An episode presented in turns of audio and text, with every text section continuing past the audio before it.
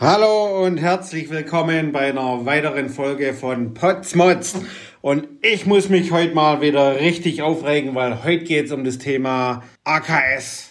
Anlagen, Kennzeichnungssystem. Jeder redet davon, keiner weiß wirklich, was es ist. AKS, was heißt denn das? Anlagenkennzeichnungssystem. Ja, es wird einfach nur verdammt nochmal die Anlage gekennzeichnet. Was viele aber meinen, ist dann vielleicht ein BKS, ein BAS, wie auch immer. AKS, das ist im Grunde, das machen da irgendwie die MSLer, das ist so eine komische Nummer, das brauchen wir nicht, wir kontrollieren das auch nicht, obwohl es die Mechaniker in den Verträgen drin haben, also die Mechanikplaner, dass die das für ihre Komponenten im Prinzip auch machen müssen. Oder woanders nennt sich das dann Anlageninformationssystem oder solche Dinge. Und die ordnet es dann einfach falsch zu und sagen, mir doch egal, meine Komponente ist da und was interessiert es überhaupt irgendjemand? Meine Pumpe ist doch da, die pumpt.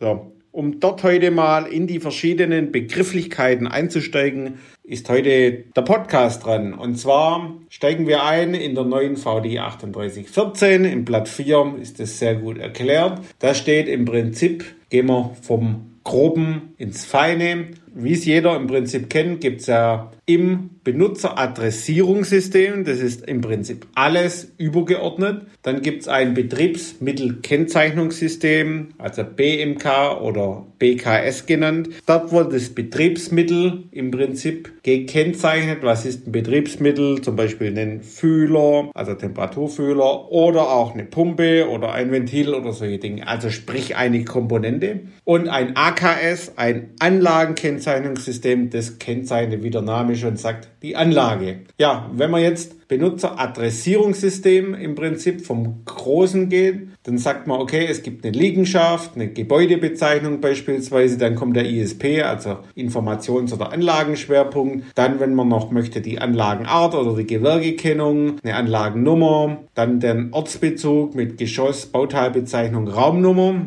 dann ein Betriebsmittel, eine Betriebsmittelnummer und dann kommen hinten die Funktionen, eine Funktionskennung, eine Funktionsnummer und optional dann noch eine Erläuterung oder eine Option oder wie auch immer. Das alles ist das Benutzeradressierungssystem. Wenn man jetzt von einem Betriebsmittelkennzeichnungssystem redet, dann redet man von diesem ganzen Liegenschaft, Gebäude, Informationsschwerpunkt, Gewerkekennung, und Anlagenart, Anlagennummer. Und dann als nächstes im Prinzip wieder den Ortsbezug mit Geschossbauteil und Raumnummer. Und dann kommt das Betriebsmittel, sprich die Komponente. Also ja, Nochmal dazu gesagt, das steht so in der VD 3814, ist ein Beispielschlüssel. Wir kennen natürlich noch viele andere von großen Liegenschaften, die sind deutlich größer, deutlich komplexer, wenn es dann noch um das Thema Prozesssysteme und so weiter geht. Dort haben die dann auch sehr schnell mal 56 bis 62 Zeichen. Ist natürlich die Frage, wenn ich weiß, in welchem Gebäude ich bin, muss ich das nicht in jeder Komponente extra aufführen. Und dann kommen wir jetzt noch zum kleinsten Teil und das ist der sogenannte Anlagenkennzeichnungsschlüssel, der AKS und der bezeichnet im Prinzip nur die Liegenschaft, das Gebäude, der Informationsschwerpunkt, die Gewerkekennung, die Anlagenart und die Anlagennummer. Das ist ganz einfach die Anlage.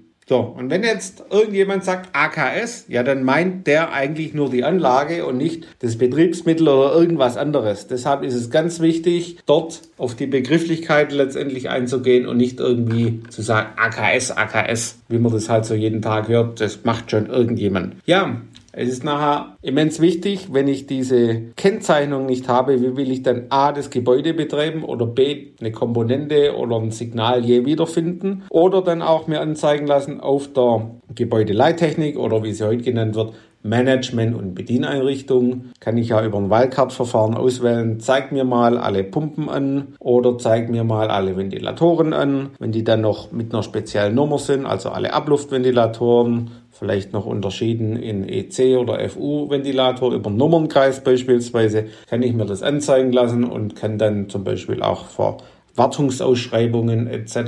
relativ schnell sagen, was habe ich denn alles in meinem Gebäude drin. Und ich weiß auch, wo sind denn meine Fehler im Gebäude.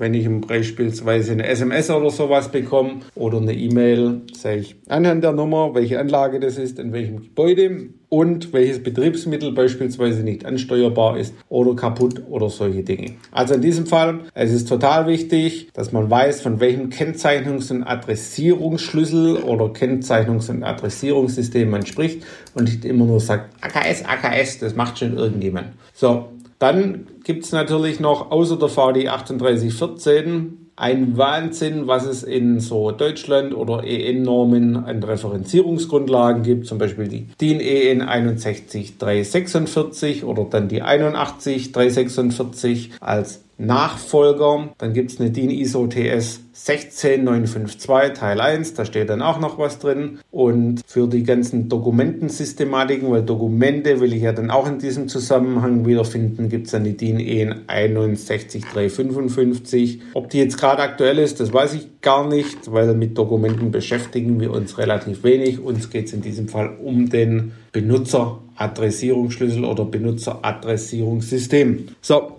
wenn Ihnen diese Folge gefallen hat, wo es einfach mal darum ging, warum brauche ich einen AKS, BKS, wo sind die ganzen Unterschiede, warum brauche ich denn das überhaupt alles und warum ist es so immens wichtig, dort die Sauberkeit drin zu haben, dann schauen Sie doch mal bei uns auf der Homepage vorbei unter www.buildingswatteam.de. Wir freuen uns natürlich auch über eine Bewertung bei iTunes und viel Spaß und auf Wiedersehen bis zum nächsten Mal. Ihr oder euer Tobias Potz.